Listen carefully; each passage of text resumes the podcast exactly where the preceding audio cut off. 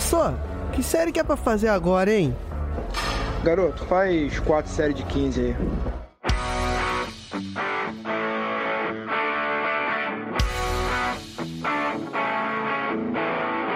Você está ouvindo o podcast 4 de 15. Bom dia, boa tarde, boa noite. Eu sou Iri Motoyama e hoje é dia de nós realizarmos um crossover. Se você não sabe o que eu estou falando, é quando a gente tem um date entre dois podcasts. E hoje eu chamei aqui para um date o pessoal da Educação Física SA para a gente falar como que está o mercado de trabalho de Educação Física e falar sobre um assunto polêmico e espinhoso, que são os salários. Então, para isso, eu tô aqui com os pais do projeto Educação Física SA, que são os professores André Schettino e Kleber Dias. Sejam muito bem-vindos, meus amigos. Dê um alô aí pro pessoal. Fala, galera. Valeu demais pelo convite, Yuri. Bora pra cima aí. Valeu, valeu, Yuri. Obrigado pelo convite. É uma alegria conversar aqui com você, irmão. Tamo junto. Muito bom, tamo junto. E hoje, como vocês já viram, nós vamos falar sobre os salários na educação física. Por que, que esses salários, comparado com as outras profissões da saúde, são tão baixos? E é, se você não percebeu, a gente vai dar essa triste notícia para vocês. Os salários na educação física não são lá é, os melhores salários dentre né, as profissões da saúde. Mas nós vamos entender o que está por trás disso, que é o mais importante, e o que, que a gente pode até pensar aí nessa conversa, pra gente caminhar aí para ser um ponto fora dessa curva, tá? Então, antes de começar o bate-papo aqui, vamos fazer os nossos recadinhos. E antes de começar os recados, eu quero desejar aqui um ótimo dia do profissional de educação física para todos os profissionais. Essa profissão que a gente ama, que a gente adora. A maior parte da nossa audiência são de profissionais de educação física. E a outra parte são de pessoas que gostam de exercício, que apoiam a nossa profissão, apoiam a importância do exercício físico para a saúde física, para a saúde mental, para a saúde como um todo. Então espero que a gente tome aí esse dia para a gente refletir sobre a nossa profissão, sobre o que a gente está fazendo é, e como a gente pode melhorar cada vez mais o nosso trabalho. E eu quero também deixar aqui um abraço, eu vou costumar aqui deixar uns recadinhos. Abraços para quem entra em contato com a gente, para as pessoas que mantêm aí os comentários, principalmente lá no Spotify, que agora tá com uma sessão de comentários lá. Então, quero deixar um abraço aqui pro Fábio Souza, que ele já é 10 anos nosso ouvinte, ele deixou lá no comentário, então ele já tá desde o começo mesmo. Pro Emanuel Birito, que é o nosso representante oficial que cuida lá do grupo do Telegram. Quero deixar um abraço aqui também pro pessoal que veio conversar comigo, que marcou a gente, compartilhou a gente lá no Instagram. Lá no Instagram eu acho muito legal, às vezes o pessoal compartilha os episódios, isso ajuda bastante a gente. Então, Rodrigo Giannone, o Mamoro Personal, o Anderson Vasconcelos, o Rafa Tomazetti, Douglas Rabisco, o Antônio de Jesus, Tiago Miranda, personal trainer, Lucas D'Angelo. Então, muito obrigado aí para vocês que compartilham o nosso conteúdo, que acreditam no nosso trabalho, estão sempre apoiando a gente. E cada feedback desses, cada compartilhadinha dessas, que ajuda a gente bastante. E também, sempre bom lembrar, se você quiser ajudar a gente, a gente também tem um programa de patronato que você pode fazer lá no Apoia-se. Então, se você for lá no Apoia-se, escrever 4 de 15 lá, se você tiver condições de contribuir com o nosso projeto, ajudar a pagar os custos aí de produção, de hospedagem do 4 de 15, também vai ser muito bem-vindo. E este mês de setembro, em comemoração ao Dia do Profissional de Educação Física, eu tenho aqui é uma forma de eu agradecer esse tempo todo aí que vocês estão com a gente a gente vai soltar um programa cada semana. Nosso programa é de 15 em 15 dias. Então nós vamos nos desdobrar aqui para soltar um programa cada semana. E eu vou falar para vocês, esses programas já estão gravados. E esses programas são sensacionais. Nós entrevistamos pessoas sensacionais, começando abrindo com chave de ouro o episódio de hoje com o pessoal da Educação Física SA. Para terminar o recado, fiz uma chamada lá há pouco tempo no Instagram. Gente, o Educação Física SA que é o do Kleber e do André, que vão participar nesse episódio, eles são uma pérola nos podcasts voltados para educação física. E eu falo de coração aberto. O 4 de 15, que faz divulgação científica sobre treinamento. Se você quiser ouvir outros podcasts que existem hoje em dia que são parecidos, que falam sobre ciência treinamento, você até poderia achar alternativas e não ouvir o 4 de 15. Agora, o Educação Física SA não existe nada igual na educação física. Não existe nenhum podcast dentro da nossa área, gente, igual a Educação Física SA. Vocês têm que ouvir tudo. É tudo muito bom, porque eles abrangem uma parte de empreendedorismo, de negócio. Cada temporada tem um tema diferente, né? Mas eles conversam sobre temas que todos os profissionais precisam discutir, precisa ter isso em mente. E a gente às vezes não tem com quem conversar, com quem discutir ou com quem apresentar essas ideias pra gente. E os dois manjam muito sobre isso. Então, não existe nada igual. Se você não tá ouvindo, você tá perdendo. Você te... acorda de manhã, imagina, eu tô, eu tô perdendo. Tô perdendo. Já comecei o dia perdendo. Preciso ouvir, certo? Então, eu quero deixar isso aqui um, um chamado, uma invocação para os ouvintes do Casa de 15. Vocês têm que fazer, é quase obrigatório ouvir Educação Física SA. Tem, faz um puxadinho no seu feed e coloca eles para ouvir aí. Eu maratonei ele todos nas férias aqui e meu, é sensacional, tá bom? Então, chega de enrolação. Vamos chamar os caras aqui, vocês vão ver como eles manjam disso.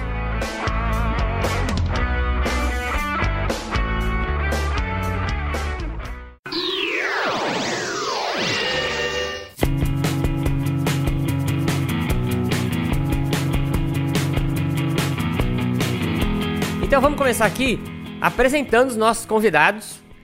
E aí eu vou começar em ordem alfabética, acho que é mais, mais justo. André, Fala aí um pouquinho para os nossos ouvintes quem é você e uma pergunta que eu sempre faço para os convidados é por que, que você escolheu aí estar tá junto da educação física, trabalhar um pouco com essa parte e quais foram suas motivações aí? Beleza, fala turma, professor André Schettino aqui. É, eu sou professor de educação física desde 2003 fazendo aí recentemente 20 anos de formado. E dentro da educação física já passei por diversos espaços, né? Aquela história que eu brinco uhum. de do jogador de futebol é, polivalente. Quem faz educação física tem que jogar nas 11, né? Então eu já dei aula em academia, já dei aula em escola, é, segui carreira acadêmica, Uh, faço hoje, atualmente, eu coordeno um curso de educação física em um centro universitário na cidade de Sete Lagoas, que fica próximo aqui a, a Belo Horizonte. Uh, e trabalho uhum. com ensino superior desde 2007 e trabalho na internet, que é uma outra paixão que eu tenho dentro da educação física, uh, desde 2009. Então é, é, um pouco dessa, dessa atuação aí que eu venho fazendo e a minha escolha pela educação física foi uma escolha de um jovem de 18, 19 anos que não sabia o que fazer. Então eu escolhi educação física meio sem saber se era isso mesmo que eu queria e deu certo. Aquele uhum. meme, né? Eu no começo de tudo, aí a foto de hoje deu certo. Mas podia ter dado errado, porque quando eu escolhi não era aquela coisa assim de ou educação física ou não é nada. Não, foi uma, uma tentativa, uma experimentação. E dentro desse caminho da educação física eu fui buscando o meu espaço. A gente vai falar de grana aqui hoje. E a grana, uhum. a, a, grana no sentido de valorização profissional, fez parte aí dessa, dessa minha busca e faz até hoje. Ô André, você lembra qual que era a tua segunda opção? Que eu, na época que eu fiz faculdade, você tinha escolhido a segunda, terceira opção, se não passasse em educação física, tipo plano B, Sim, plano C. lembro. Você lembra qual que eram as tuas outras lembro opções? Lembro que também eram outras opções sem o menor embasamento, tiro no escuro. Uma, uma das minhas segundas opções foi ciências biológicas. E eu não tenho essa coisa de alma gêmea, não. Educação física não é minha alma é. gêmea, não. Eu acho que eu poderia ser feliz tendo feito arquitetura, comunicação. Eu acho que Cara, tem que outros legal. caminhos aí que eu poderia ter seguido também. Legal, legal. E senhor Kleber? Beleza, beleza, pessoal. bom. Cara, aonde você estava com a cabeça quando você escolheu fazer? Cara, eu acho que eu não vou escapar muito dessa, dessas opções que o André deu. Foi um pouco parecido, né? Eu, ah. eu na verdade, antes de fazer educação física, eu fiz um ensino médio técnico em desportos, que era um Caramba, como é, você Não, no Rio de no Janeiro, Brasil? é numa colégio de aplicação Paulo Gissone, que é um colégio de aplicação de uma universidade privada da Universidade de Castelo Branco. Ainda existe esse curso, eu até já recentemente procurei na internet, porque eu pensei que ele teria ah, desaparecido não. depois da regulamentação, né? Porque eu entrei nesse uhum. curso do ensino médio em 97, um ano antes da regulamentação profissional, da, da lei né, que criou a profissão de educação física só para quem tem curso superior. Então eu imaginei que essa regulamentação teria feito o curso desaparecer, mas ele ainda existe. Então eu estou envolvido com educação física, assim, é, digamos, profissionalmente, né, desde essa época, 96, é, 97 para 98. Eu já comecei a fazer estágio, colônia de férias, eu dava aula de lutas, né, de judô, e já no ensino médio, uhum. né, então quer dizer, antes ainda de entrar na faculdade. E depois eu. Então eu decidi fazer depois da educação física, porque era uma escolha meio óbvia para quem tinha feito esse curso médio. Mas eu, eu, eu escolhi esse curso meio que por acaso, assim. Tinha menos idade, 15 anos mais ou menos, né? E a minha mãe dizia pra mim, cara, você tem que ter uma profissão. Isso é o mais importante que você pode ter. E como eu não, não queria, não tinha nada que me entusiasmasse em termos de trabalho, mas gostava de praticar esportes, alguém falou pra mim, falou, cara, por que, que você não faz o ensino... ah, Existe um ensino técnico em esportes ali na- no colégio tal. Eu falei, pô, é ótima ideia, vou nessa. Porque pra quem não sabe onde quer chegar, qualquer caminho serve, né? Então foi, foi exatamente Aham. isso, cara. O cara me deu essa dica e eu gostei, achei maneiro, enfim, me diverti ali fazendo aquilo. E fui fazendo, entendeu? E foi assim que eu entrei na educação física. Mas você comentou da tua mãe, vocês tiveram muita resistência dos seus pais quando vocês escolheram ir pra essa parte assim ou não? Então, não porque a minha família é de uma família pobre, então o simples fato de eu ter uma profissão já era uma coisa muito boa. Ah, entendi. É, exatamente. E né? depois, quando eu decidi fazer. de- decidi fazer e conseguir viabilizar os meios para fazer curso superior, aí então foi uma alegria, porque eu sou daquela geração que a primeira pessoa da família que faz um ensino superior fui eu. Então, Entendi. se eu tivesse feito qualquer coisa, né, teria sido para minha, pra minha família um orgulho. Entendi, entendi. É, no meu caso também foi um pouco parecido. É, eu também fui o primeiro da, da, da família a puxar a fila do, do ensino superior, mas os, os motivos para o apoio da minha mãe foram motivos diferentes. Porque minha mãe, quando jovem, gostava de música e ela teve que abandonar a carreira de música, a carreira nas artes, para poder trabalhar e, enfim, conseguir um sustento que ela não conseguiria nas artes. Então, como ela tinha essa coisa de buscar algo que ela queria muito e se frustrar, eu acho que qualquer coisa que eu escolhesse, ela ia apoiar. Então, quando eu falei que ia fazer educação física, ela falou, pode, vai, vai nessa, sabe? Ah, entendi. Eu não sei legal, se eu, se eu agradeço ela por isso ou se hoje eu dou uma chamada de atenção. Falei, ai mãe, tá vendo? Ó, eu, o salário baixo, profissão ruim, tinha que ter me indicado, por exemplo, ser médico, tinha que ter me indicado ser engenheiro, me obrigado a fazer, mas não. Faz o que você quiser, meu filho. Então deu nisso aí. Mas a gente achou um caminho, a gente achou um caminho dentro da educação física. Legal, legal. Vamos falar agora um pouquinho aqui sobre o podcast de vocês. Que eu acho que quem tá ouvindo aqui agora o programa, você tem que parar agora, obrigatoriamente, e vai lá assinar o podcast Educação Física SA. Vocês estão em todas as plataformas, né? Onde escrever lá Na vai verdade, achar. não. A gente tá no Spotify e no Google Podcast apenas e no YouTube. Ah, mas tá no Tá em Spotify, tudo, tá é. em tudo. Exatamente. Spotify é, é, Spotify hoje em dia é, é, já central, conseguiu centralizar, ganhou a batalha, né? Centralizou tudo. Então boa. Então vai lá, já já assina, já ouve o episódio, já dá umas estrelinhas ali, né? Que aí isso fortalece a comunidade, dá umas cinco estrelinhas. Sempre falo, dá cinco estrelinhas se você gostou e quatro se você não gostou, só pra gente saber. E faça isso aí pra você que tá ouvindo, para agora e faz isso agora, tá? Bom, eu queria saber de vocês da onde surgiu a ideia também de fazer o podcast, né? E voltado para educação física, é, como que surgiu é, esse namoro aí entre vocês para poder gerar esse, esse podcast, mais esse podcast legal aí que para nossa área que é carente, né, de tipo de informação. Vamos ver se o, se o Kleber tá com uma lembrança melhor que a minha. Eu, eu acabei de lembrar agora daqueles programas de auditório que vai a família, que vai o casal, que tem assim, como que vocês se conheceram? e aí, aí passa Arquivo vexame, aí passa vexame, porque um não lembra, o outro não lembra. Então, assim, eu, eu sinceramente, eu acho que eu Ah. tendo a acreditar que foi uma ideia mais do Kleber. O que, que você acha, Kleber? Como é que foi isso aí? Então, eu. Rapaz, é boa pergunta. Eu, eu acho o seguinte. Bom, primeiro a gente precisa dizer o seguinte: eu e o André nós nos conhecemos há muitos anos, há décadas talvez, né? Porque nós fomos colegas de mestrado lá na UFRJ.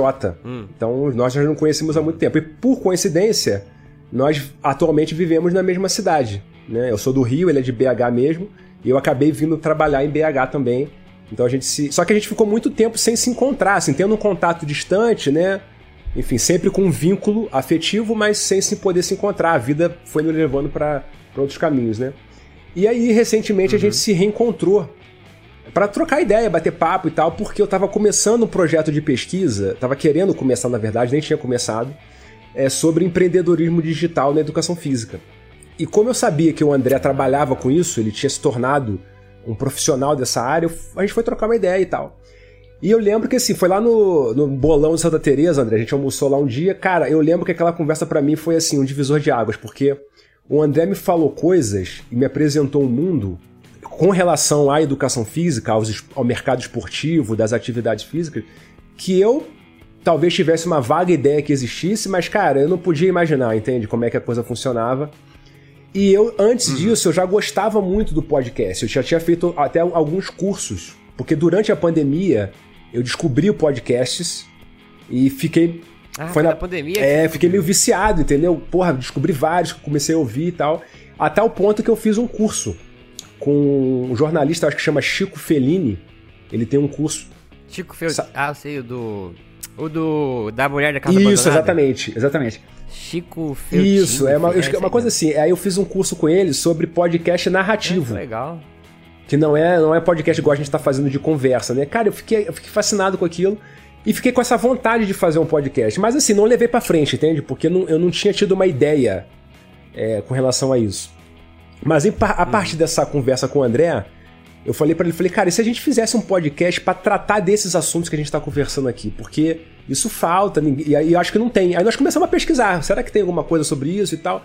E quando a gente foi percebendo que não tinha, de certo modo isso foi nos motivando, cara, isso, isso é uma coisa que precisa ser debatida e, e não tem ninguém Sim, fazendo. sim, Vamos fazer um podcast só sobre isso, sobre mercado de trabalho, carreira e negócio. É esse o tema do nosso podcast, né? E assim surgiu, a gente começou a estudar, ver como é que faz, né? Enfim, fomos ouvindo, pesquisando e fomos fazendo. E é assim que surgiu, é assim que eu lembro, André. Não sei se você lembra de alguma outra coisa. É, acho que foi assim mesmo. E só uma, digamos, uma curiosidade: o Educação Física SA é uma referência direta. Aí, é- é- isso eu lembro, né? Na, na hora de contar as memórias, isso eu lembro bem. É uma referência direta à revista Você SA, que é uma revista de, de negócios, enfim, de carreiras e tudo mais. E o que, que Ah. acontece? Eu, eu, eu comprei um guia de profissões da Você SA que eles lançam de vez em quando, em algum momento do ano, eles lançam um guia de profissões de carreira. Guia de carreira. E aí tinha lá as carreiras, quanto que ganha em média, carreiras em quentes e carreiras que não estão tão, tão legais assim. E não tinha educação física no guia de carreira. Eu falei, porra, é, será que a galera não considera que educação física é uma carreira? Entende? E tem Aham. jeito de você ter uma carreira na educação física no sentido de começar no ponto A e fazer, digamos, uma progressão vertical ou horizontal, ou seja, se desenvolver na carreira da educação física, né? Ou você vai trabalhar, por exemplo, como personal a vida toda, ou sabe, aquela coisa assim de ser considerado mais um trabalho do que uma carreira propriamente dita. E aí eu falei, Ah, não, cara, a educação física tem que ser valorizada enquanto carreira, sim. E aí eu tive a, a gente teve a ideia por conta dessa, dessa revista aí. Agora eu vou fazer uma pergunta que pode ser uma pergunta idiotíssima. Mas o que significou SA mesmo? É o So- Sociedade Anônima. Sociedade É. Anônima. né? Eu, sei, eu pensava que era sociedade alguma coisa. Tá certo. isso aí. Muito bom. Eu ia dizer, Yuri, que eu, ia dizer que não, não existem não existem perguntas idiotas. Idiota é não fazer perguntas. É. É, tá certo, tá certo. Isso é verdade. Isso é verdade mesmo. E vocês já estão com quanto tempo de programa, quantos episódios? Quais os temas vocês já abordaram lá pra... O que, que vocês indicariam pro nosso ouvinte como primeiro episódio? Agora eu fiz uma pergunta difícil, hein? Você vai ter que escolher de todos os filhos o mais importante agora.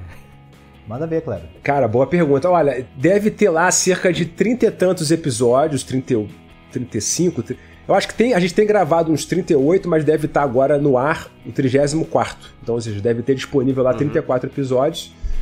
A gente organiza o nosso, nosso podcast por temporadas. Então, a gente fez uma primeira temporada sobre mercado digital na educação física, que foi, de certo modo, né, esse, essa epifania que eu tive nessa conversa com o André, que foi uma coisa muito impactante.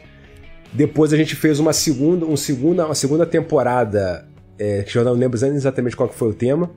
E estamos, não, tá- estamos na quarta temporada. Nós fizemos depois uma terceira, entrevistando é, empreendedores digitais, pessoas que trabalham, que desenvolvem negócios na internet. E estamos agora fazendo uma quarta temporada é, sobre formação em educação física, cursos de graduação, pós-graduação, enfim, processo formativo. E estamos nessa. Agora, o que, que eu recomendaria desses episódios todos? É. Cara, eu acho que assim, Pô, os interesses são diversos. uma porta de entrada. É, boa. talvez esse o vídeo que motivou a gente estar aqui, talvez fosse uma boa porta de entrada. Ah, boa. Excelente. Boa, boa. Porque é, nesse caso não foi bem um podcast, nós fizemos um, um mini web documentário sobre o mercado de trabalho. E que re- resume muitas das coisas que a gente conversou nas quatro temporadas anteriores ao lançamento desse vídeo, né? Boa. Então, ó, já vou deixar o vídeo aqui na descrição do episódio com o link. E vou também divulgar nas redes sociais, quando a gente soltar esse episódio também, o vídeo de novo. É, já divulguei lá no 4 de 15 também o vídeo. Mas assistam esse vídeo que realmente é um trabalho sensacional, viu? sensacional. Tanto de informação quanto edição. Vocês que editaram, trabalharam com, com tudo Nós fizemos ali? tudo, cara. Fizemos tudo do, do zero Cara, ao 100. Muito bom, cara. Foi, foi assim, mas eu te confesso que no meio do caminho é- é- a gente pensa assim, cara, por que, que eu comecei a fazer esse troço? Sabe o que que é isso? Quando você vai colar é, papel de parede.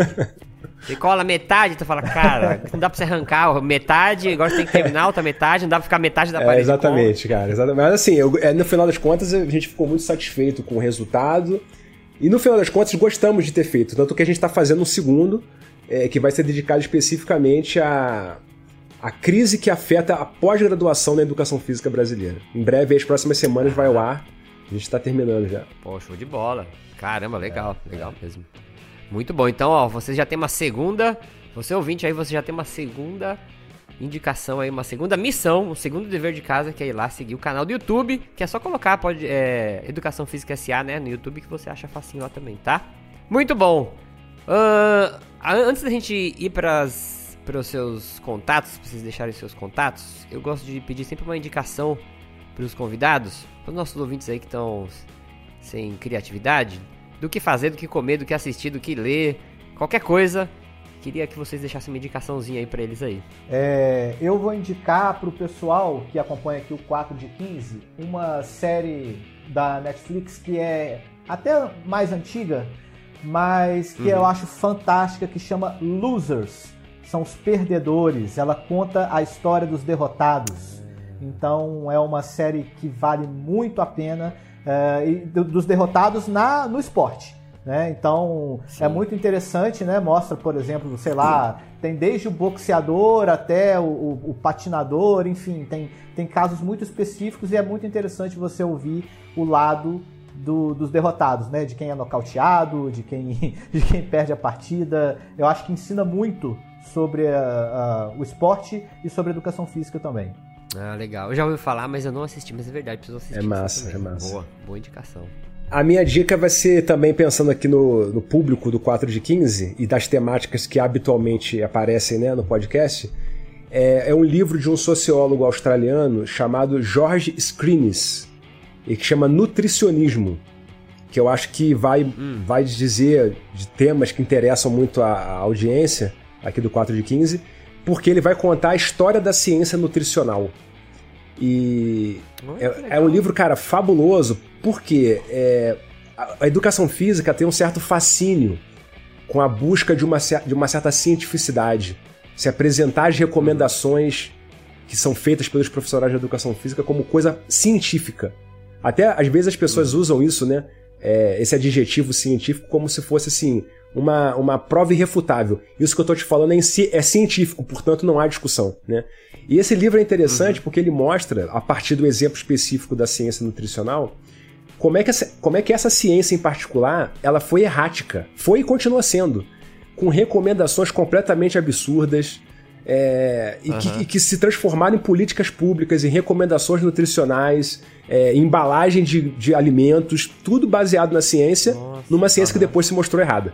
Então, ou seja, é, que a gente precisa, sim, claro, da ciência, que é uma coisa muito importante, mas sempre com criticidade. Porque a ciência ela é um empreendimento in- incerto, né? imperfeito, impreciso, e que por isso. E inclusive não é interessante porque a história das prescrições de exercício físico, muitas das recomendações que são, foram adotadas e que foram depois se, se mostraram corretas, elas não foram feitas por cientistas. Foram feitas por pessoas que eram empíricos, treinadores, atletas, Ah, e que durante muitos tempos, inclusive, várias dessas recomendações, os próprios cientistas desacreditaram. Tem um exemplo que eu acho que é fabuloso sobre isso, que é o treinamento de força. Durante pelo menos metade de um século, do começo do século XX até a metade do século XX, os fisiculturistas diziam, cara, treinamento de força e de hipertrofia é muito importante. E os médicos diziam, não, isso faz mal para a sua saúde. Então, ou seja, os fisiculturistas eles se insurgiram contra a recomendação dos cientistas e no final eles estavam certos. Entende? Então acho que esse livro vai, vai interessar o pessoal por causa dessa, enfim, dessa discussão toda. né? Não, legal. Uma coisa que você falou que eu tava pensando esses dias, um outro cientista que eu gosto também bastante de ouvir, e ele fala. Ele faz uma inversão das palavras quando a gente fala prática e teoria, que até fez, faz sentido também. Que ele fala assim: é, as pessoas que estão vendo as coisas ou observando as coisas de maneira empírica, como você falou, ele falou assim: essas pessoas são as pessoas da teoria. Porque as pessoas que criam as hipóteses, e se eu fizer mais uma série? E se eu pegar um peso maior de um lado? E se eu, sei lá, usar uma perna em vez de usar as duas, né? Eles vão criar as hipóteses e vão fazer. Aí, a ciência que vai, na prática, ver a efetividade daquilo, quanto que funciona, quanto que não funciona, qual população que funciona, qual população não funciona, né? Então esse cara ele inverte, ele fala assim que a ciência é a prática e as pessoas que estão fazendo os testes empíricos são, são a teoria, né? Que eles estão pensando ali. Eu achei bem interessante esse ponto de vista desse cara. É, pode crer. E eu, eu acho que isso aí que você tá falando é importante também, Yuri, porque a educação física tem uma certa. A gente até já tratou disso num dos episódios do podcast sobre teoria ou prática. É, já. E a educação física tem uma certa hostilidade com essas pessoas da prática, como se elas fossem ignorantes. Né? E que só, só é sábio a pessoa que está na universidade lendo os livros. E isso é uma falsa ideia, e porque, até porque o conhecimento, ou ele é prático ou ele não é nada. Né? Ou seja, ele, a pessoa. Toda a construção de conhecimento se dá por experimentação e erro. O cientista ele observa, ele tenta fazer, vê se funciona. Então, é, o cientista de verdade, ele de certo modo é um prático, como você falou, né? Sim, sim. Muito legal. Bom, vamos lá. Se a gente começar a falar aqui é, é, desses temas, aí a gente vai ficar duas horas, porque eu- pelo que eu vi aqui é uma coisa que a gente É gosta. fascinante, é fascinante. Bom, antes da gente próximo bloco, eu quero que vocês deixem os contatos de vocês, contatos do podcast, como o pessoal acha vocês aí. E quem quiser mandar uma mensagem, conversar com vocês em particular, Mar- pode começar aí. Maravilha, maravilha. No podcast, a gente está no YouTube, é só procurar lá Educação Física SA, no Google Podcasts e no, no Spotify, mesmo nome, né? E a minha rede, é, eu gosto de deixar a minha rede profissional, né? É, que, é, que é o Até Onde Deu Para Ir de Bicicleta. Eu trabalho com ciclismo desde 2009 e é o meu trabalho com ciclismo e, enfim, é, é, na internet, né? Então é lá que eu Uhum. entro em contato com todo mundo, pode me mandar direct, pode, e eu tô sempre respondendo, tô sempre conversando com o pessoal por lá. Talvez o acrescentar além do YouTube o, o- a conta do Instagram que a gente também tem no, no nosso podcast, que é EFSA Podcast. EF de Educação Física e o SA Exatamente. SA, né? EF, E a minha, e a minha meu perfil pessoal também, pessoal barra profissional, porque eu quase nunca posto coisas pessoais, eu não gosto muito de. Eu gosto de coisas ligadas mesmo ao trabalho, né? É Kleber Dias, o FMG, também lá no Instagram. Tá. Muito bom, muito bom. Então todo mundo aqui apresentado, todos os links vão ficar também na descrição. Aí se você quiser dar uma olhadinha lá rapidinho, pra você não precisar ficar anotando. E agora nós vamos pro bloco principal, que vamos falar de salários.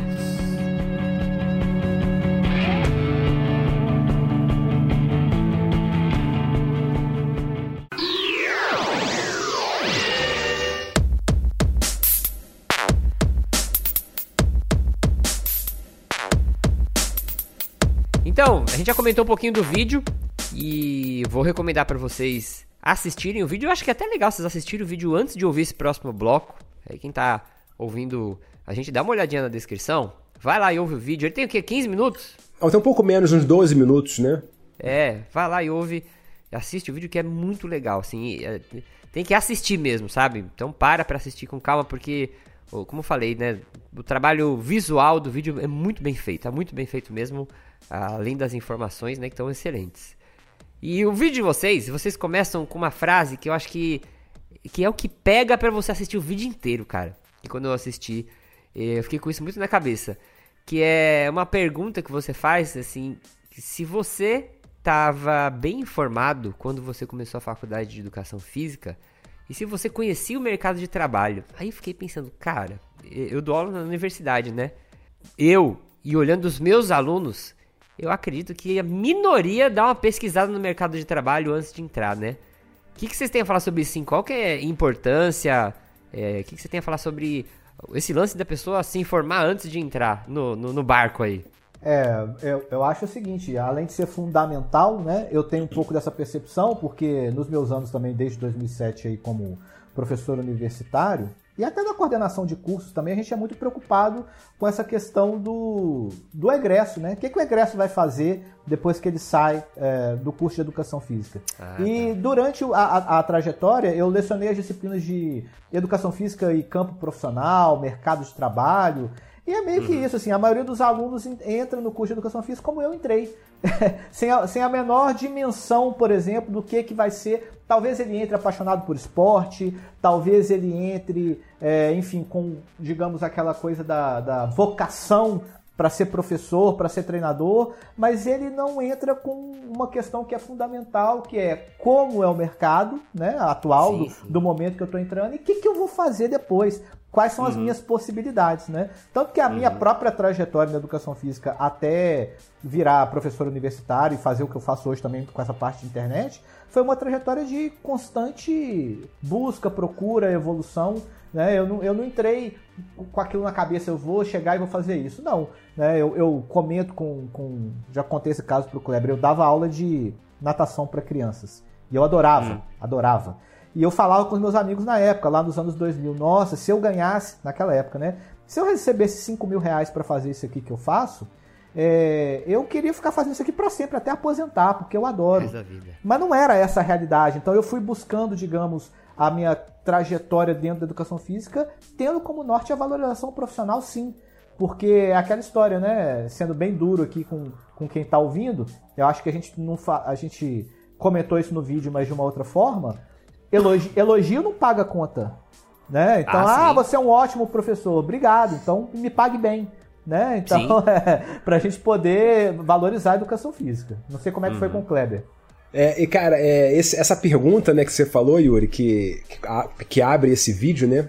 Para onde caminha a educação física, é porque também, assim, trabalhando no ensino superior, eu percebo que vejo nos jovens mais ou menos o que eu, que eu era na idade deles, né? Com 18, 19 anos. Ou seja, muita paixão pela área, o cara se imagina feliz e realizado trabalhando naquilo, porque ele gosta daquilo. Só que ele não leva em consideração as condições materiais daquele trabalho. Entende? Então, é, ele não para pra pensar que ele vai ganhar pouco, provavelmente, porque a maioria ganha pouco. Que no caso atual da educação física, que eu acho que é um assunto que a gente vai entrar, os postos de trabalho eles são reduzidos. Então, não é nem que o cara vai ganhar mal, muitos não vão conseguir se inserir no mercado de trabalho e vão ter que abandonar. Então, ele vai passar quatro anos ali investindo tempo e recursos para obter aquela formação que ele sonha em trabalhar naquela área, ele se sentiria feliz trabalhando, ou pelo menos assim ele imagina, e no final das contas ele não vai conseguir. E eu tenho a impressão que esses assuntos não fazem parte do cotidiano da formação no nível superior e deveriam. É, não para desencorajar as pessoas a fazerem educação física, mas para dar real. É assim que funciona, sim. né? Não adianta, ah, porque muita gente me fala assim, ah, mas ao, ao fazer isso, ao, ao disseminar esse tipo de informação, você joga uma pá de cal nas- nos jovens que estão querendo fazer educação física. Eu sempre digo, eu não tô acabando com o sonho de ninguém. Eu tô tentando apenas acabar com as suas ilusões. Né? Quer dizer, não seja um iludido. A- a- Você tem que perseguir os seus sonhos, mas de uma maneira realista. Se é isso que você quer, saiba que são essas as condições que você vai enfrentar. Sim, é. Porque é o que vocês falaram, né? Acho que todos nós somos assim de, de ser muito movido na paixão. Eu sempre converso com. Sempre que eu tenho possibilidade, eu converso sobre isso com meus alunos. Eu falo, gente, é, do lado aqui da minha sala tem a galera fazendo aula de direito. Se eu perguntar pra galera assim, quem entrou na faculdade querendo ficar rico, uma metade da sala ali vai levantar a mão. Agora, se eu perguntar na faculdade de educação física, né? Quem aqui entrou né, pra ficar rico? Ninguém levanta a mão ali, né? Aí se eu for perguntar quem entrou aqui porque gosta muito de esporte, e aí é o lance da paixão, né? A maior parte entra na. levanta a mão, né? Sim. E é interessante é isso que você falou, porque o cara tem que entrar na faculdade, ok ele ter a paixão dele, né? Mas ele tem que saber onde ele tá pisando, né? Ele tem que saber, pô, eu, eu sou um cara apaixonado, mas eu tenho noção do que tá acontecendo aqui. Eu sei o, do- o osso que eu vou roer, né? É muito legal vocês é, partirem né, dessa pergunta no vídeo e já fazer a pessoa pensar sobre isso, né? E uma coisa que também vocês comentam lá, é, a gente ouve bastante que a educação física está em expansão e eu vejo. Eu não sei se vocês têm essa impressão que eu tive, tá? Mas isso é uma impressão também que eu tirei do, do Instituto Data Foda-se, da minha cabeça. Mas eu não sei se a pandemia. Às vezes eu acho que a pandemia serviu como uma forma para impulsionar as pessoas para praticarem mais exercícios. Às vezes eu acho que não, né? Mas depois eu queria saber a opinião de vocês. Mas vocês acham que o mercado tá em expansão, uma coisa cheia de oportunidade? Nós estamos indo vender água no deserto. O que vocês acham do mercado de educação física agora? Bom, é, de forma alguma. Eu acho assim que a, a prática de atividade física ela pode até estar em expansão. Um discurso, é, digamos, sobre a, os benefícios de atividade física pode estar em expansão, mas a educação física propriamente dita, ela uhum. é uh, um luxo.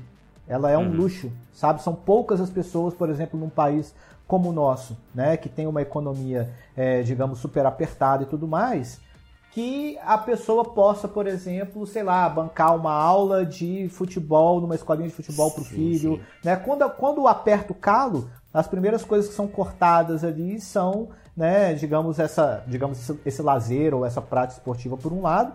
No próprio vídeo, o Kleber depois vai falar mais detalhes sobre isso. Né? É aquela história, se você, eu, eu, brinco, né? Se você chacoalhar uma árvore, vai cair ali uns 20 profissionais de educação física lá do alto, porque tá, né, assim, tem muito profissional de educação física. E se fosse vender água no deserto, é, os salários, que eu acho que o Kleber pode comentar bem, porque ele tem os dados, os salários também não estariam tão abaixo é, da média e, e, tão ruins. Então eu acho assim que, na verdade, o mercado da educação física ele está exigindo essa inventividade mesmo do profissional, ou seja, buscar tá. caminhos que não eram visto, vistos antes e sobre a pandemia, um ponto que eu acho que, a, que atentou para isso, não foi nem se aumentou ou se não aumentou, mas a entrada da educação física no mercado online, que antes era algo que talvez pudesse ser impensado ah. pelo componente físico, ela atingiu um monte de pessoas das classes, por exemplo, C, D e às vezes até E, que não poderiam, por exemplo, arcar com atividades físicas caras e hoje em dia conseguem ser orientados por profissionais e ter programas de educação física online a um baixo uhum. custo. Então isso fez aumentar, por exemplo, a prática, é, não sei se aumentar a prática, mas pelo menos aumentar o mercado, um tipo de mercado para o profissional de educação física que é o mercado é, online. Entendi, entendi. Assim, é, acho que a sua pergunta é, é, é, muito boa, mas ela é difícil, Yuri, de responder porque ela tem várias camadas, né? Hum. Primeiro, talvez a gente devesse separar o mercado de trabalho da educação física entre licenciatura e bacharelado, que são, ah, sim, são sim. dois mercados diferentes, né? Então, o mercado da licenciatura, ele está, digamos assim, estagnado e até com uma certa retração. Por quê? Porque o número de matrículas no ensino fundamental e o número de estabelecimentos no ensino fundamental tem diminuído. Não é uma diminuição acelerada nem abrupta, é uma pequena diminuição e que ainda não se converteu numa diminuição no número de professores. Ao contrário, apesar dessa diminuição, houve uma expansão no número de professores. Isso é, é digamos assim, a, a, quantidade de alunos por professor, ela de certo modo diminuiu. Quer dizer, o poder, o poder público ele manteve e até expandiu o número de professores, apesar da diminuição do número de matrículas. Mas, de qualquer maneira, é, a demanda por esses serviços ela tende a diminuir. É um pouco isso que se delineia aí quando a gente analisa os últimos 20 anos do Brasil, né?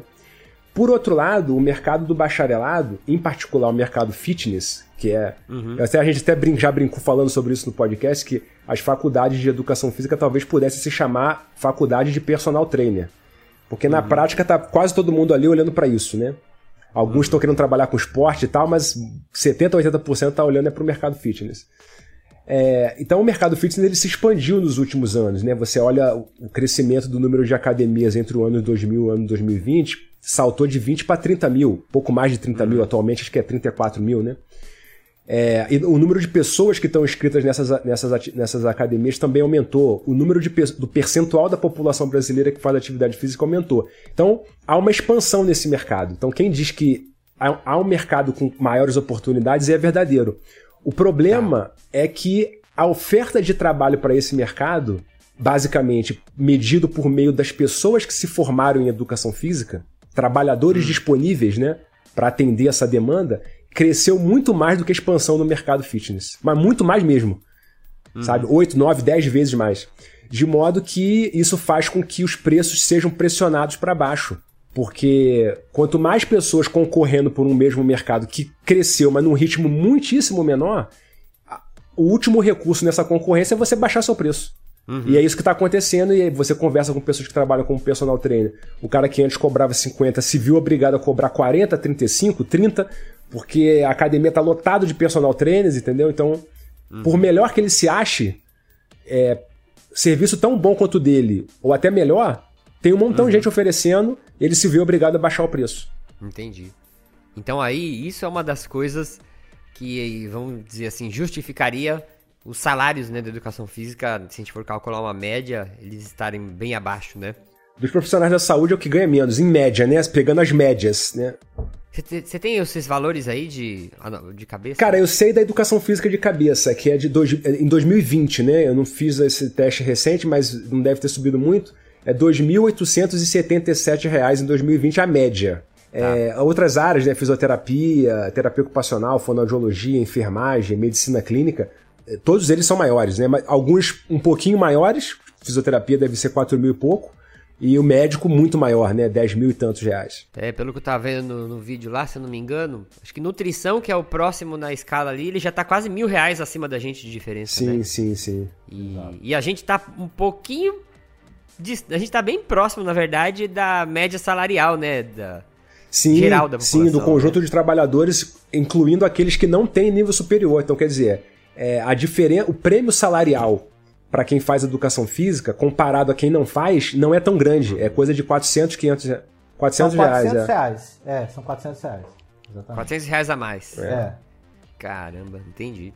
E vocês imaginam outros pontos que podem influenciar é, nesses salários tão baixos assim? Porque agora também, minha, minha opinião, eu acho que eu sempre pensei que a educação física, por ela ser uma profissão nova, né? Nova fala assim, a gente tem registro de regulamentação meio que recente, né? É, será que isso interfere? Quais os outros pontos que vocês já pensaram que poderia empurrar essa, esses salários para baixo ou não, não é, é, possibilitar que esses salários cresçam, sei lá?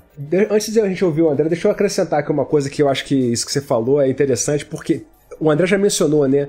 O mercado de consumo de atividades físicas no Brasil é muito pequeno. Então eu acho que esse é um aspecto crucial desse problema. Uhum. Porque você tem poucas. O Brasil é um país pobre. A renda média da população brasileira é muito baixa.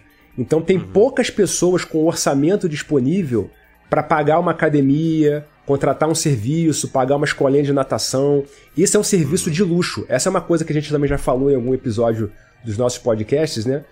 Que é a ideia de que a educação física, do caso especificamente do bacharelado, oferece um serviço de luxo. Alguns profissionais se sentem até ofendidos quando a gente diz isso, mas é verdade. Né? Quer dizer, ele não é um bem essencial. De modo que só pode consumir esse serviço pessoas que disponham de um excedente econômico. E, e o percentual da população brasileira que dispõe disso é muito pequeno. Então hum. você tem aí é, isso com, com, combinando com aquilo que eu tinha comentado antes, de uma super oferta de mão de obra, muitas pessoas se formando nas faculdades de educação física, cria um cenário muito difícil, porque de um lado você tem muita gente querendo trabalhar e de outro lado, pouca gente querendo contratar aquele trabalho. Não porque não quer, uhum. mas porque não pode. Uhum. Entendeu? Então acho que esse aspecto do mercado consumidor é crucial. E a educação física, você mencionou essa coisa da, da regulamentação, Yuri, depositou muita esperança nessa regulamentação como um expediente de valorização profissional. Valorização tanto simbólica quanto econômica. Só que essa expectativa nunca se realizou. É, a gente dá no, lá nesse vídeo que a gente está comentando aqui um dado que o, os salários da educação física cresceram entre o ano 2000 e o ano 2020 menos que o salário mínimo. Isso, isso justamente no período que se segue a regulamentação profissional que aconteceu em 98. É verdade. Então, uhum. então, ou seja, a regulamentação profissional, pelo menos no caso específico da educação física, ela não tem sido um recurso suficiente para produzir essa valorização profissional. Uhum. É, e eu acho que essa, valoriza essa valorização profissional também, no caso da regulamentação, ela deveria vir através desse capital simbólico. Né? Eu não, eu, a gente já comentou isso, acho que a gente teve um episódio sobre isso também. É, hum. Pouco pode fazer a regulamentação com relação aos salários, porque não é ela que regula isso. Né? Se, se falar assim, ah, o, o profissional de educação física tem que ganhar no mínimo tanto. Quem diz isso não é, é, enfim, o papel da. não é uma lei, não é regulamentação. Quem vai dizer isso, né, acaba dizendo isso, é o mercado. E do ponto de vista da atividade física, que também ajuda nessa questão social, e numa questão prática da coisa, é o seguinte: a atividade física pode ser feita sem a orientação do profissional. E é assim que a maioria das pessoas faz atividade física. Então eu Aham. quero começar a correr. Então eu vou para a pista de corrida de caminhada da, da minha, na, na praça, no meu bairro, etc. Eu começo a caminhar, eu começo a correr como? Por conta própria. Por conta Uhum. própria. E se eu entrar na internet hoje e digitar planilha de corrida para correr três vezes por semana, vai aparecer uma na minha tela Sim, que eu sim, vou sim. poder seguir. Entende? Então é por isso assim, é treinar de forma orientada, treinar com um profissional de educação física precisa de é, escolha, tem que ser uma opção da pessoa. Né? Ela vai porque ela quer.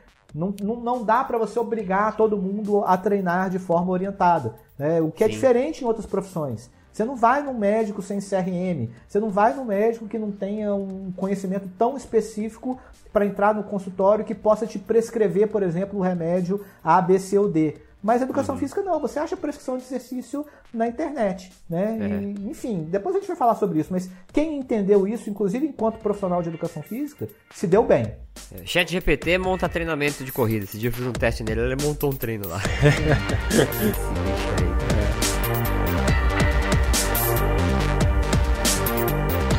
E tu falou uma coisa que é interessante, é, como tu tava falando que não tem, que é complicado, não, não, é o mercado que vai regular isso, não é uma lei nem nada, né? E a gente tá aí é, com uma discussão grande em cima de um projeto de lei, que até de 2013, nem é tão recente assim, que tenta deixar um piso salarial de 4.500 reais. E isso aí tem gerado bastante polêmica, tem gente que fala que isso aí vai acabar com tudo, tem gente que vai falar que isso é salvação. Qual é a opinião de vocês aí que estão envolvidos nesse, nessa visão?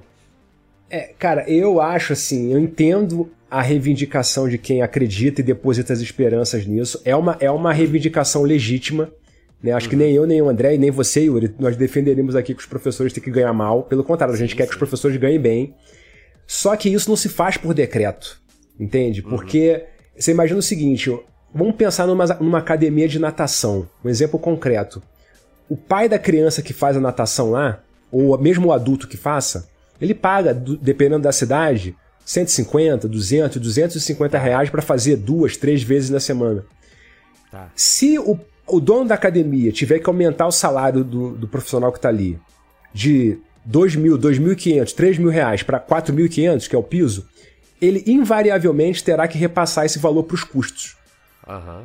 Será que o pai daquela criança ou aquele pessoa que na- o adulto que nada vai estar disposto a pagar ao invés de 100, 150, 200, 250, pagar 400, 450? Ou melhor, será que ele pode pagar esse valor? E se puder, ele vai estar disposto? Então, provavelmente não, porque porque aquilo que eu estava comentando antes, o mercado de consumo desse serviço, desse tipo de serviço no Brasil é muito pequeno e a população brasileira é muito empobrecida. Então, há um limite para essa coisa da elevação do salário que esbarra nas forças de mercado. Ao, fa- ao fazer esse diagnóstico, eu não estou fazendo um elogio. Não estou dizendo que é legal que seja assim. Eu acho muito ruim, uma pena. Eu acho ruim que a gente esteja subordinado às forças de mercado. Mas é assim, a realidade não se subordina às nossas vontades. É uma coisa que a gente sempre diz muito no nosso podcast, né? A gente até pode querer que seja diferente, deve querer que seja diferente. Só que ninguém controla isso desse jeito. Então eu acho que é, é inútil tentar fazer isso, entende?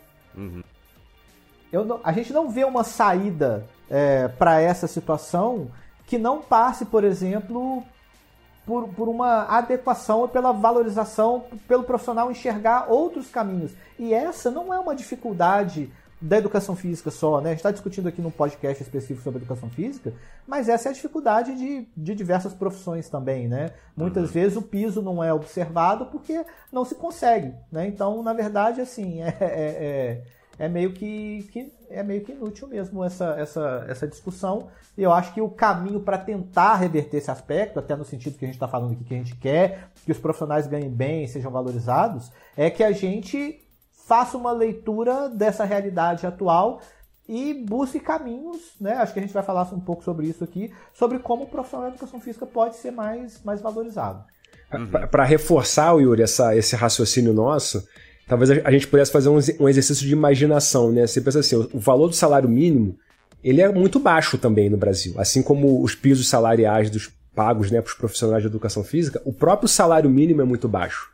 Você acha que não tem algum político que gostaria de duplicar, triplicar, quadruplicar o salário mínimo? Todo político gostaria de fazer isso.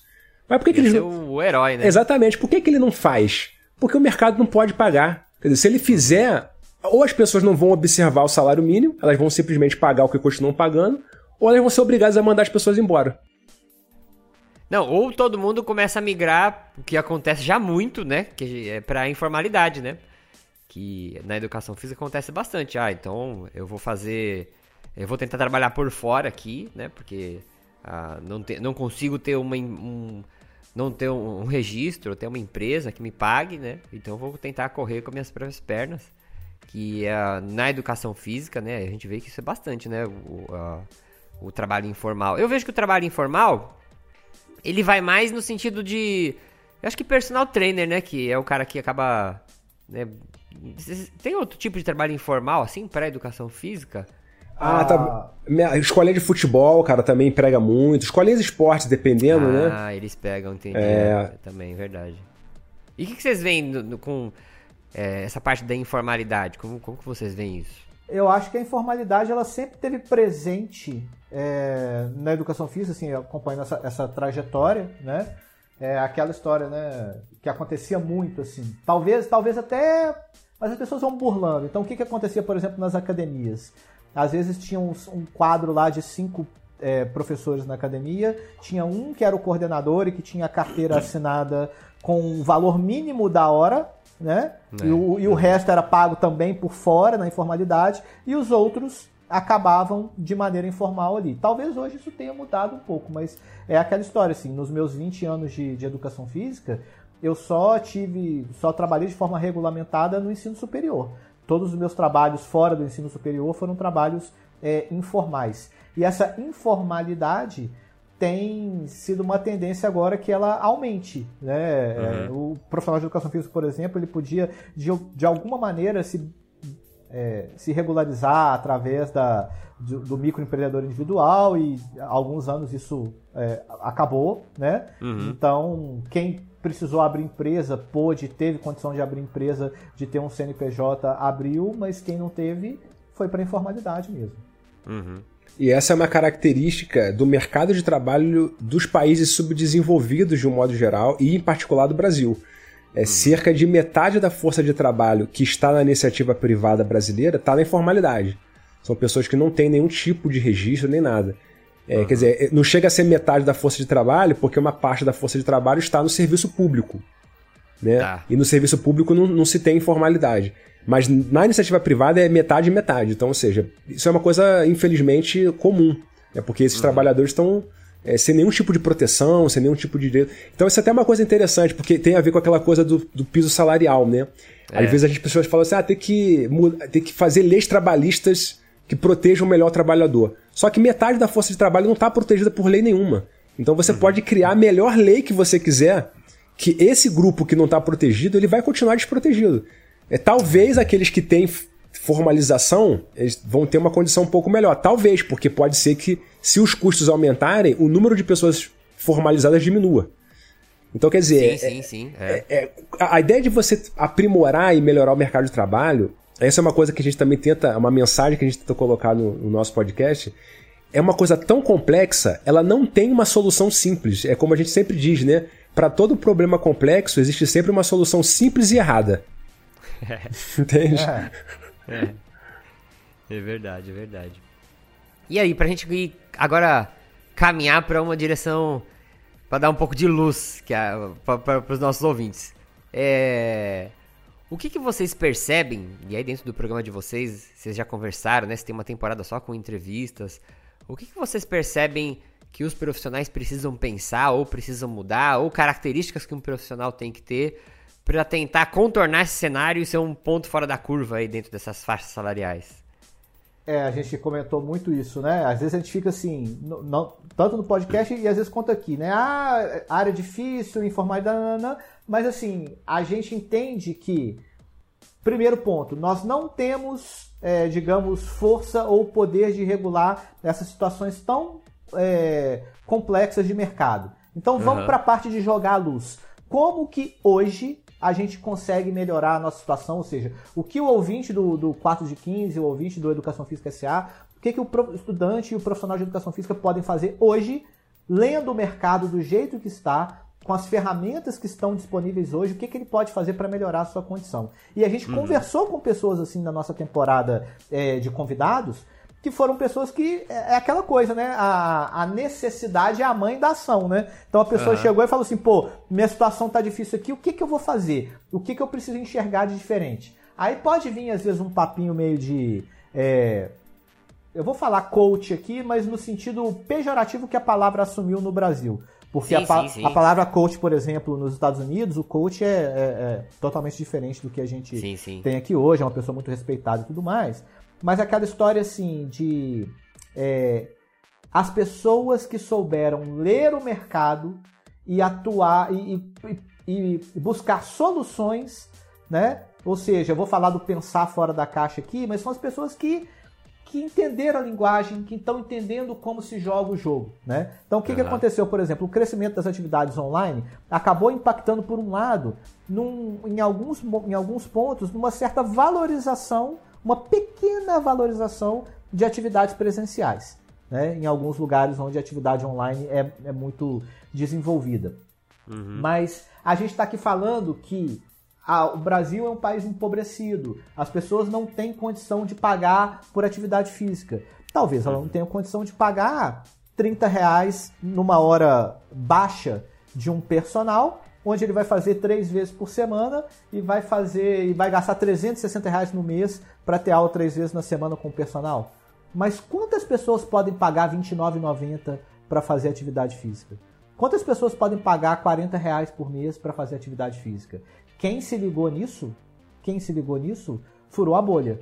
E eu não estou falando porque teve a galera que se ligou e que é o que a gente chama dos milionários digitais da educação física. Que é aquela pessoa, né, aquele case de sucesso da pessoa que cobra 30 reais por mês e tem 15 mil alunos. Uhum, né? Uhum. Agora, se você tiver, se você é, cobrar 30 reais por mês e você tiver 100 alunos, 50 alunos, né? Se você tiver, né? Você já vai estar tá furando a bolha, essa bolha que a gente mostrou salarial de R$ 2.800. Entende? Então, quem se ligou nesse tipo de oferta e quem conseguiu atingir essas pessoas, porque a gente está conversando aqui no podcast, na internet, e o que, que a gente quer? Tem 800 mil, mais ou menos, profissionais de educação física no Brasil. A gente queria que os 800 mil escutassem 4 de 15, escutassem Educação Física SA, correto? Uhum. Então, assim, só que a gente pega uma parte ínfima. E aí, quem conseguiu furar essa bolha nas redes sociais, e como que você consegue furar a bolha? Entendendo a regra do jogo. E isso é tão triste, é, ou tão desafiador por um lado, é triste para algumas pessoas, porque tem, você vai ver hoje profissionais que às vezes não se dedicaram na faculdade o tanto que você se dedicou, profissionais que às vezes você pode considerar que não são tão bons quanto você, ou às vezes com o mesmo nível de conhecimento que você, nadando de braçada, para usar uma expressão da educação física. Por quê? Uhum. Não é que eles são piores que você do ponto de vista do conteúdo teórico, técnico, mas eles sabem a linguagem, eles enxergam o mercado e eles conseguiram encaixar uma oferta, encaixar uma linguagem sabe? Uhum. Né? Às vezes a gente, tá, a gente tem muito essa preocupação no podcast, quem está ouvindo, né? Quem que é o público? A gente está falando uma linguagem que as pessoas não querem ouvir, a gente tem que falar a linguagem das pessoas, sim, sim. né? Então, sim. é, quem descobriu isso, quem está sabendo jogar esse jogo, mesmo no, no não estou falando só do online, mesmo no presencial, está conseguindo se destacar, está conseguindo fazer diferente da galera que está passando aperto ou eventualmente até desistindo da profissão. Uhum. E para falar em termos assim bem genéricos e abstratos, mas é o que eu acho que talvez resuma bem a natureza dos desafios que cercam o mercado de trabalho na educação física, os profissionais, a comunidade dos profissionais de educação física, precisa quebrar a cabeça, inovar de uma maneira criativa e inventiva para criar novos mercados. É preciso expandir o mercado de atividades físicas no Brasil. Só que fazer isso num país em que a população é muito empobrecida não é um desafio fácil. Se fosse fácil, todo mundo fazia. Né? E aí, por isso que eu acho que o André menciona essa coisa da internet. A internet, ela, de certo modo, os serviços digitais, consultorias esportivas online, eles ofereceram essa possibilidade de você oferecer um serviço para pessoas que antes ou não faziam atividade física ou faziam atividade física sem nenhum tipo de orientação. E agora ela paga 29 reais por mês para ter orientação com um determinado profissional. E outra coisa que eu acho importante de chamar atenção é que é, o sucesso, digamos, nesse tipo de empreendimento tem muito a ver com a qualidade da sua orientação e do serviço que você presta, é óbvio, mas também tem muito a ver com o seu carisma, ou seja, com, a, com, as suas capacidades de se conectar com as pessoas, de se relacionar com as pessoas, que é uma coisa que eu noto que às vezes entre alguns profissionais de educação física é subestimada. Há uma certa obsessão com a fisiologia, com a biomecânica, é, com a bioquímica. É claro que tudo isso é muito importante, você tem que saber isso. É importante, mas não é suficiente. É preciso também ter uma, uma coisa que tem a ver com a comunicação, com carisma, com conectar mesmo, criar vínculos com as pessoas, sabe? Sim, é, eu vejo muito que eu sigo meus alunos tudo nas redes sociais porque a gente, a gente quer saber como que eles como que vai ser a vida deles profissional depois, né? E eu reparo bem isso que você falou. É, eu tenho alunos que teoricamente têm um conteúdo muito bom. Se eu fosse explicar uma prova de fisiologia, ele tirava 10. Uhum. E outros alunos que ia tirar 5 na prova de fisiologia, mas são pessoas extremamente comunicativas, carismáticas. E você vê que aí tem. Eu tava vendo esses dias, uma montou lá na garagem dela, pôs uns pesos, montou um funcional e ela faz os vídeos com a galera toda feliz treinando. E aí hoje é o dia de terça, é o dia da gente fazer não sei o que. bombando, cara. O negócio dela tá bombando. E ela deu, deu o jeito dela, uma pessoa comunicativa, simpática, né? É, é, é muito interessante como a, a gente ignora isso, né? E eu comento bastante para meus alunos na faculdade. falo, gente, faculdade, a gente vai aprender a profissão, vai estudar. Mas assim, você aprender a se comunicar com as pessoas, você aprender a lidar com o grupo de pessoas, com as demandas diferentes, você conversar, se expor. É, eu acho que isso é uma coisa que vale mais a pena na faculdade você do que, às vezes, até que o próprio conteúdo, né? Porque senão você faria faculdade EAD, se fosse assim, né? Se fosse só pelo conteúdo mesmo. Mas acho que tem um network, tem um calor humano ali, a gente pode desenvolver tanto. A gente vê, né? Vocês que são profissionais também. Tem aquele aluno que é no primeiro semestre tímido e quietinho, de repente ele vai soltando, vai conversando, de repente ele é representante de sala. E, meu, esse desenvolvimento é, da, da comunicação, do carisma, né? Como vocês falaram, é bem interessante mesmo.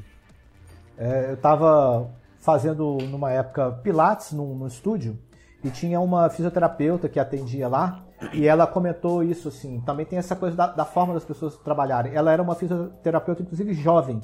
Mas uhum. ela falou essa frase para mim, ela falou assim, ela falou assim, André, se eu depender, porque tinha essa coisa da pandemia, e aí as aulas durante muito tempo lá do próprio Pilates e tudo foram online, e depois estava começando a voltar ao presencial. E ela estava uhum. falando da dificuldade dela na pandemia com essa questão do online, e ela falou assim comigo, André, se eu depender de aparecer em vídeo, de fazer aula online, de ir para a internet, eu vou ter que eu largar minha profissão, porque eu não vou dar conta de trabalhar, não é o jeito que eu funciono. Né? Uhum. Então, muitas pessoas não funcionam dessa maneira e o profissional de, de, de, educação física, pelo menos a grande maioria, é porque tem muita gente que acha também que a internet é um espaço milagroso onde você vai ficar lá na rede, é, na rede, não na rede internet, mas na rede balançando, curtindo a vida enquanto o dinheiro está entrando na sua conta. Não é.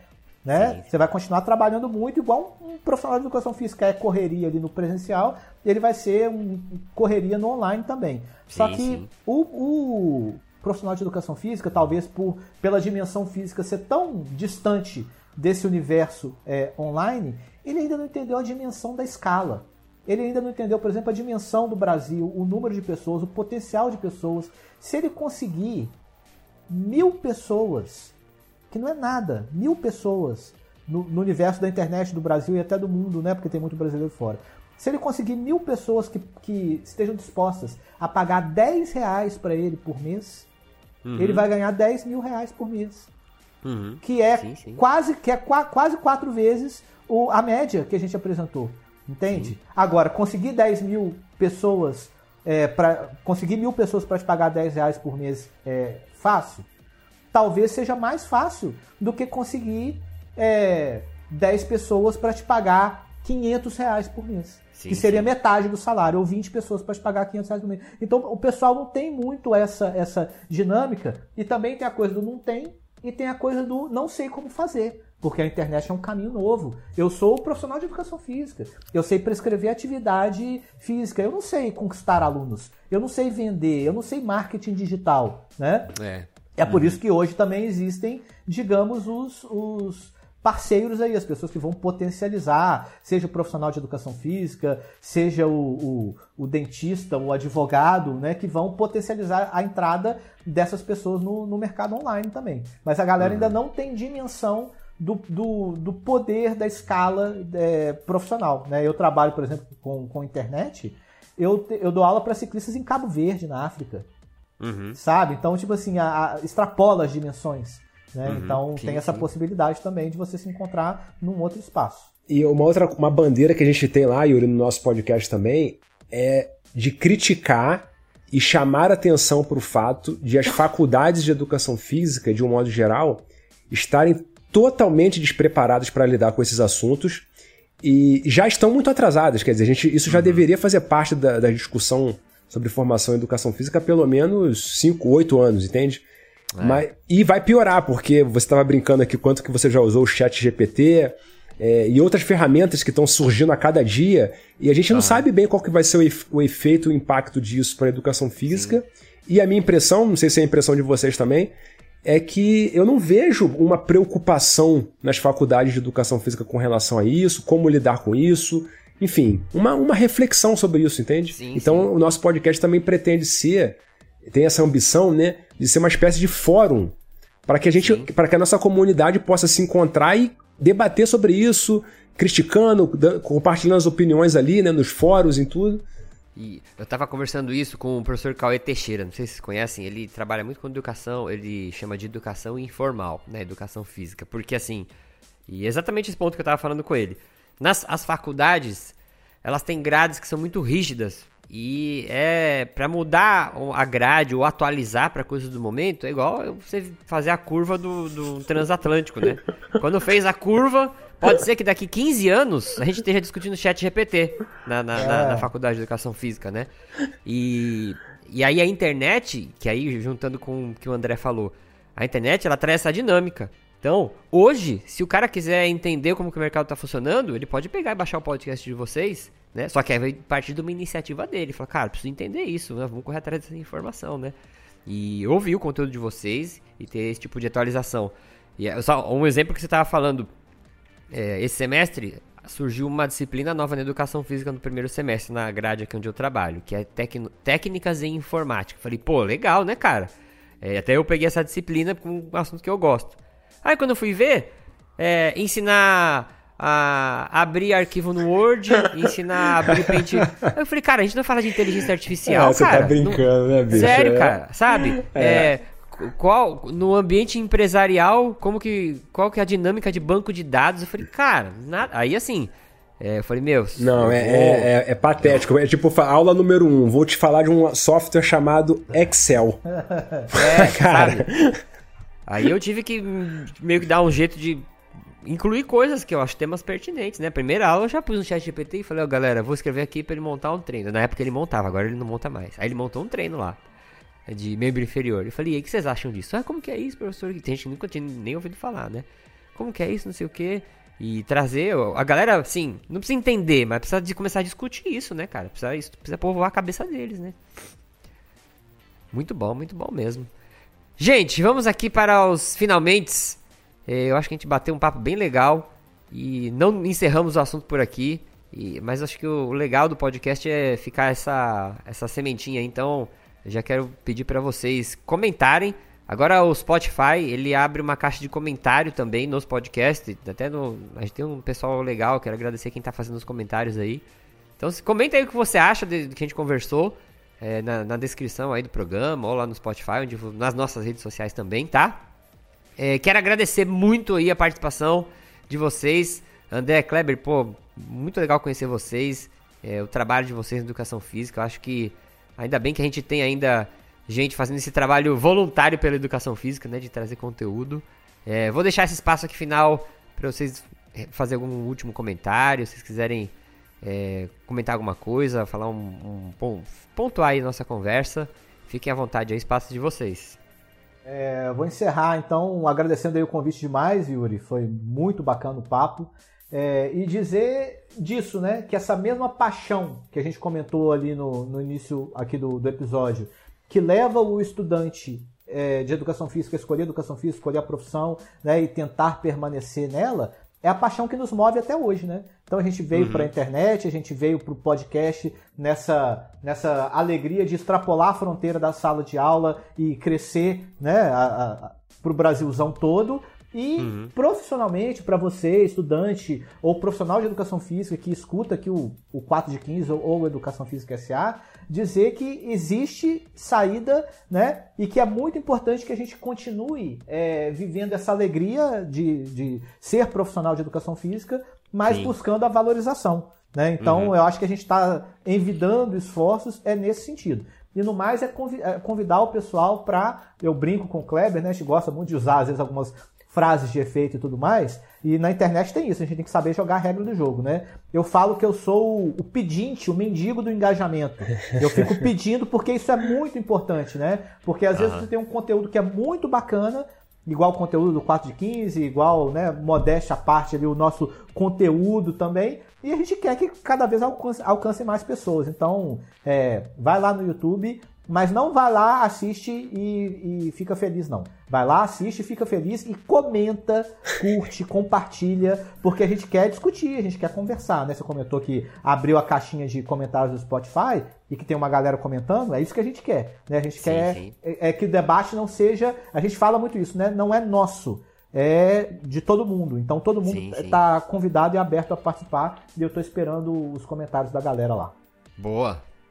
Muito legal. Pô, eu também, Yuri, eu quero agradecer o convite, cara. Até comentei, vou falar aqui agora publicamente uma coisa que eu comentei antes da gente começar a gravar, que quando a gente estava se preparando para, estudando para lançar esse podcast Educação Física SA, a gente ouviu, a gente tomou como referência o 4 de 15.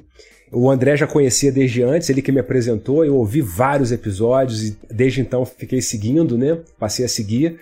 E de modo que, assim, cara, é uma alegria estar aqui. Pô, foi uma conversa agradabilíssima. Obrigado pelo convite. É, reiterar aí essas palavras do André, a gente faz assim, o nosso podcast ele é todo feito de uma maneira amadorística, né? A gente procura fazer investimentos mínimos, tentando melhorar o nosso equipamento. Eu mesmo me equipei aqui, comprei fone e uhum. microfone para tentar fazer uma coisa, porque a gente acha que a educação física merece é, produtos de, de qualidade. E a gente procura fazer com a, maior qualidade que a gente pode, ainda que nós não sejamos profissionais dessa área, né? A gente até tá tomando certo, às vezes toma uma surra para fazer algumas coisas, mas a gente faz com o maior carinho, é, com o maior entusiasmo, faz de coração e de modo que, enfim, nos alegra muito sempre receber os comentários por isso, porque a gente quer mesmo é instituir uma discussão sobre trabalho, carreira e negócios no campo da educação física para tentar fazer com que as pessoas que vivem disso e que trabalham para isso é, possam viver melhor e, e conseguir condições de, de conforto para si e para sua família, né? Esse é o nosso propósito. E, pô, obrigado por abrir aqui o espaço e conversar com a gente, cara. Foi, foi muito bom, valeu. Ah, tamo junto, tamo junto. Espero aí que a gente consiga gravar outros episódios aí, porque eu tava falando também antes da gravação. É, o melhor, eu acho que o, o, melhor que a gente tem no podcast é justamente esse network, né? As pessoas que a gente vai conhecendo. E agora os ouvintes do 4 de 15 conhecem vocês, sabe? Conhecem a história de vocês e vão indicando para outras pessoas. E eu acho que a gente tem que mais é compartilhar, indicar. E eu falo isso em vários episódios. É muito fácil, eu não sei que, qual que é a, o bug que tem dentro do cérebro humano, porque quando é besteira, a gente compartilha. Ah, o cara caindo na rua, é o cara fazendo uma pegadinha, a gente compartilha. E quando tem um conteúdo que a gente fala, caramba, isso aí é mó legal, você fecha o celular e não compartilha. Não sei qual é. Alguém tem que descobrir qual é o problema no cérebro do humano ele compartilha coisa que não presta e que presta ele fala, porra, isso é legal. E não compartilha. Cara, então, ó, não seja esse ser humano bugado. Compartilha esse episódio. Tem pessoas que falam, meu, você precisa ouvir isso. E eu falo, podcast é assim, rouba o celular da pessoa, que você vai falar, ah, não sei assinar. Pega o celular, abre o Spotify, clica, assina e fala, e configura tudo bonitinho. Eu falo, ó, quando aparecer uma notificação que tem um episódio novo aí do Educação Física SA do 4 de 15, aí você clica e ouve, né? E aí você diminui essas barreiras. Então, beleza. Vamos aqui para a ficha técnica do programa. A apresentação do programa foi feita por mim, Yuri Motoyama, André Schettino e Kleber Dias. A produção e edição foi feita por mim, Yuri Motoyama. E agora o senhor Fabiano, fisioterapeuta, está me ajudando na edição. Então temos um fisioterapeuta editor de podcasts novos aqui. As artes foram produzidas pela nossa querida Ana Luísa Lopes. A música de abertura foi produzida pelo compositor Anderson Botega. E as vozes da introdução são do Diogo Bob e do Marlos Sanuto. 4 de 15 também faz parte do Portal Deviante. que é um portal brasileiro de divulgação científica em formato de podcast. Então, se você gosta de ciência, dá um pulinho lá que você vai achar muita coisa legal pra gente ouvir. Fiquem bem, até o próximo episódio. Corre lá agora para assinar o Educação Física SA. Tchau, gente. Falou, Kleber. Tchau, André. Valeu, valeu, Yuri. Valeu, galera. Grande abraço pra vocês aí. Valeu, turma.